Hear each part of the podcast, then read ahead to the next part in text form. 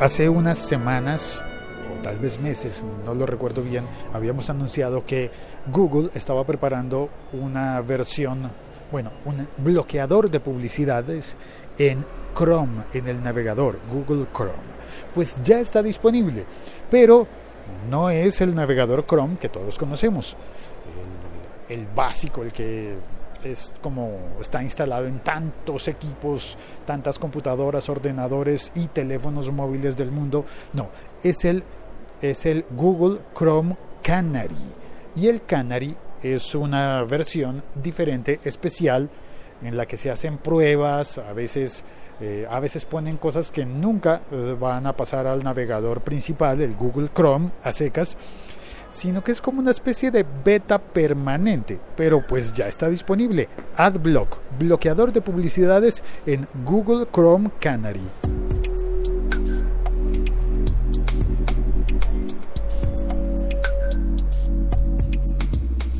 Soy Félix, arroba locutor co. Este podcast eh, lo hago eh, en directo eh, todos los días de la semana, todos los días hábiles de la semana. Y el podcast se llama El siglo XXI es hoy y lo consigues en el siglo XXI hoy.com. El siglo XXI es hoy.com. Es curioso, ¿no? Que Google, que vive de la publicidad, que pone publicidad en los contenidos, eh, que su negocio principal está en vender publicidad, esté probando con ese bloqueador de publicidades. Es muy, muy curioso y me pregunto qué va a pasar, por ejemplo, cuando tú vayas a ver YouTube en el Google Chrome Canary con el bloqueador de publicidad. ¿Bloqueará la publicidad de, de YouTube? Hola, buenos días, ¿cómo están señores? Yo creo que no, yo creo que no la va a bloquear. Voy a pedirme mi café y sigo conversando contigo. Yo creo que no va a bloquear la publicidad de YouTube las publicidades que ponga el mismo Google, va a bloquear otro tipo de publicidades y siguiendo unas normas que no están del todo claras, pero que espero que nos protejan, que nos permitan tener un buen balance. Un balance significa no bloquear todas las publicidades porque sabemos que muchos emprendimientos y muchos eh, generadores de contenido dependen de que haya publicidad en sus publicaciones pero sí que nos, uh, que nos proteja de las publicaciones, digo, de las publicidades invasivas. Publicidades invasivas son esas, por ejemplo, esos banners horribles que ocupan toda la pantalla y que no te dejan ver el contenido en absoluto hasta que le hagas clic en algo a la publicidad, que te obligan prácticamente a ver la publicidad a las malas. Eh, y me da rabia y todo cuando pienso en eso. Ya tengo mi café salgo de nuevo a la terraza, aunque hoy hace mucho frío en Bogotá, hace sol y hace frío, es más curioso el clima bogotano. Ah, a un día de comenzar agosto del 2017, es decir, hoy es el último día de julio, y recuerdo la historia de que en agosto se hace un festival de verano en Bogotá, que de verano solamente tiene el nombre, porque en efecto no hace más calor en las ciudades eh, eh, colombianas. Pero recuerdo que hubo un caso en el que un deportista venezolano vino a participar en el torneo de y playa en Bogotá, en el festival de verano, y él no trajo ropa abrigada. Le dijeron festival de verano y él pensó que, había, que hacía mucho calor y no, en Bogotá, especialmente en agosto, eh, puede que haga más frío por el viento porque hay mucho viento. En este momento, por ejemplo, salgo, me, pongo, no, tengo frío. Y estoy en la zona donde pega el sol directamente. Y sí, está llegando la luz del sol directamente, pero también está llegando la llovizna y tengo frío. No, me regreso para adentro. Soy un cobarde con este frío. Vale, entonces eh, regreso al, al, tema, perdón que me haya distraído. Vamos a hablar de tecnología, ¿no? No de clima laliga.fm. Tecnología en tus oídos. ¿Qué tiene entonces la publicidad invasiva? Eh, ¿Cómo serán esas reglas para dictaminar si un, eh, si un banner ocupa toda la pantalla, si no te deja ver? Tengo entendido que, y tengo que tener cuidado con esto como podcaster, que a partir de ahora ese, ese bloqueador de publicidad del Google Chrome Canary mm, bloqueará, por ejemplo, las reproducciones automáticas de videos y de audios. Eso se considerará una publicidad invasiva. Ahora, me parece que hay un punto intermedio para todo, ¿no? Por ejemplo, si entras a una página de un podcast, sabes que es un podcast, pues que empiece a sonar de inmediato me parece sensato. Que empiece a sonar el podcast.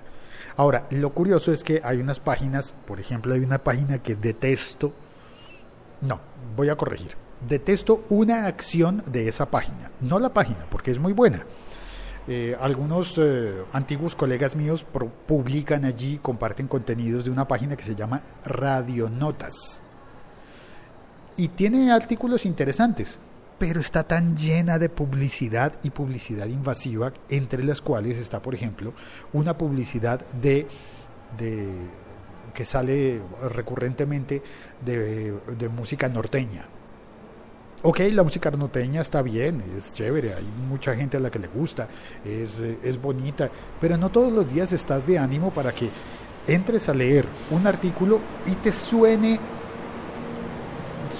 fuertísimo una banda norteña con sus, con sus vientos, con sus instrumentos eh, de viento y te asusten. yo sé, yo sé que puedo estar quejándome demasiado, pero sí me asusta. A veces sale esa música norteña así de repente y no estabas avisado y te asustas. Y te pones a buscar por toda la página a ver dónde está el botón para acallar esa música. Y no la encuentras. Hasta que mm, finalmente decides cerrar la página y no has acabado de leer el artículo.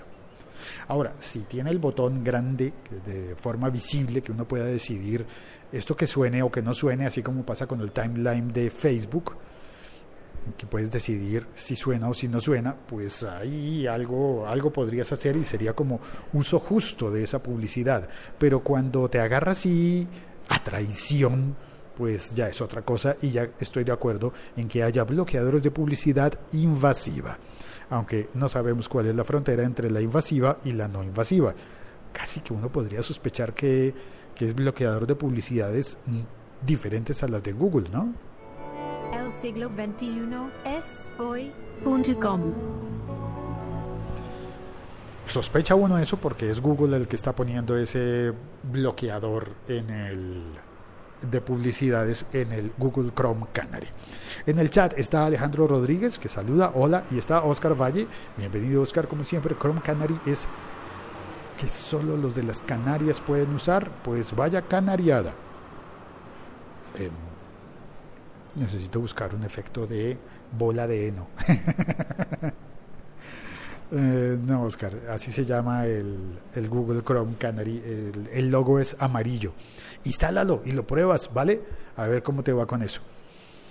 Em, y nos vamos entonces eh, hasta el próximo mes. Volveré a publicar, sí, debo anunciar que no tendré vacaciones de verano ni de invierno no tendré vacaciones, simplemente voy a seguir publicando eh, este podcast, pero debo advertir que la próxima publicación de, de, este podcast, El siglo XXI es hoy, va a ser el próximo mes. Yo sé, es un chiste malo, así que también, también necesitaría en este momento el efecto de bola de heno para mí mismo. No soy el único que, que hace chistes no tan buenos, es más, Creo que soy experto en chistes no tan buenos. Muchas gracias a todos por oír. Saludos a Oscar, gracias por entrar al chat. A Alejandro, gracias por saludar. Y a Fotoman, que hizo un comentario en Evox. Muchas gracias por dejar el comentario. Me sentí un poco raro porque comentó el episodio en el que estuve hablando sobre el pago que le impuso el, el Estado colombiano a Claro y a Movistar y fue raro porque en ese episodio me criticaron los mexicanos porque pensaron que estaba hablando mal de México. Y no, yo estaba narrando, contando una historia. No tengo nada en contra de México. Ah, eh, quiero muchísimo a México. y tengo tantas ganas de ir a México que, que tal vez un día vaya, ahorre lo suficiente como para ir a conocerlo, pero tengo muy buenos amigos mexicanos a través del el podcast, muy buenos amigos y por ejemplo colaboradores en, en México. Eh, me encanta y siempre recomiendo por ejemplo el podcast de Tecnovert de Velvor hace parte de la liga.fm y es un podcast excelente y me gusta mucho el acento y la forma en la que explica las cosas de tecnología Ernesto Velvor, Ernesto arroba Velvor. Y mm, bueno, pero eh, el comentario, esta vez, el de Fotoman, era un comentario como si, usted, como si yo hubiera estado a favor de la empresa mexicana y en contra del pueblo colombiano, y no, tampoco se trataba de eso. Lo curioso en esos casos es que te terminan regañando de todos los eh, frentes y está bien. Los regaños lo digo como en buena onda, ¿no? Porque se trata justamente de que conversemos. La pérgola, la pérgola se está bamboleando mucho en la terraza.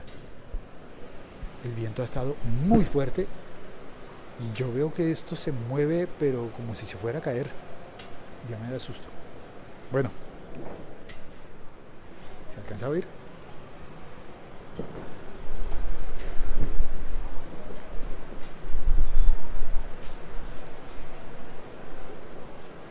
Clásicos, se mueve mucho y cuando tú te acercas para tratar de oír cómo se mueve, ya no suena.